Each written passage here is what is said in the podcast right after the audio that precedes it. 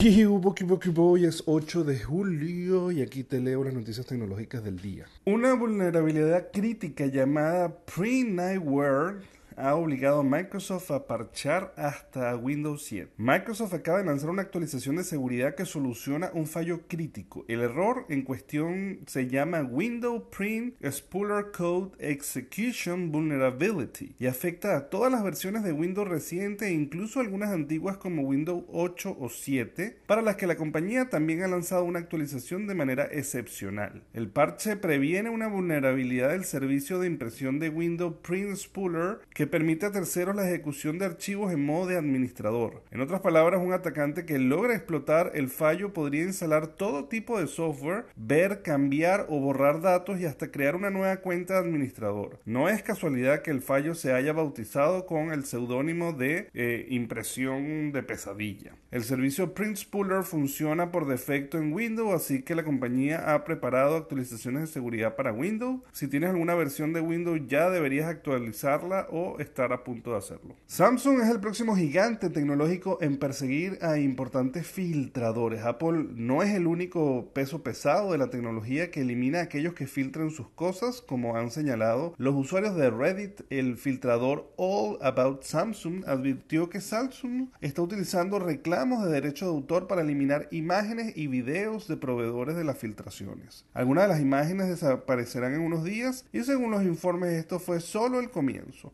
Otros filtradores sugirieron que eliminarían publicaciones que tengan material de Samsung. Se enfatizó que ellos solo perseguían a los proveedores originales, no a los medios de comunicación que informaban sobre esas filtraciones. Entonces no verá que la cobertura de fugas de Samsung de ciertas revistas digitales desaparezcan repentinamente. Xiaomi también ha tomado medidas drásticas contra las filtraciones de los últimos días. Movimientos como estos no son sorprendentes, las fugas suelen ser violaciones a la confidencialidad de la empresa. Por definición, las filtraciones precisos están compartiendo material sin permiso. Y si bien es tentador afirmar que estas empresas se benefician cada vez que surge una fuga, podría argumentar que roban el trueno de los eventos e incluso reducen las ventas. Si la represión de las fugas de Samsung tiene o no un gran efecto en la práctica podría ser otro asunto. Las filtraciones tienden a extenderse rápidamente después de todo y es posible que no lleve mucho tiempo en difundir fotos espías y tomas de prensa mientras se eliminan las publicaciones de origen.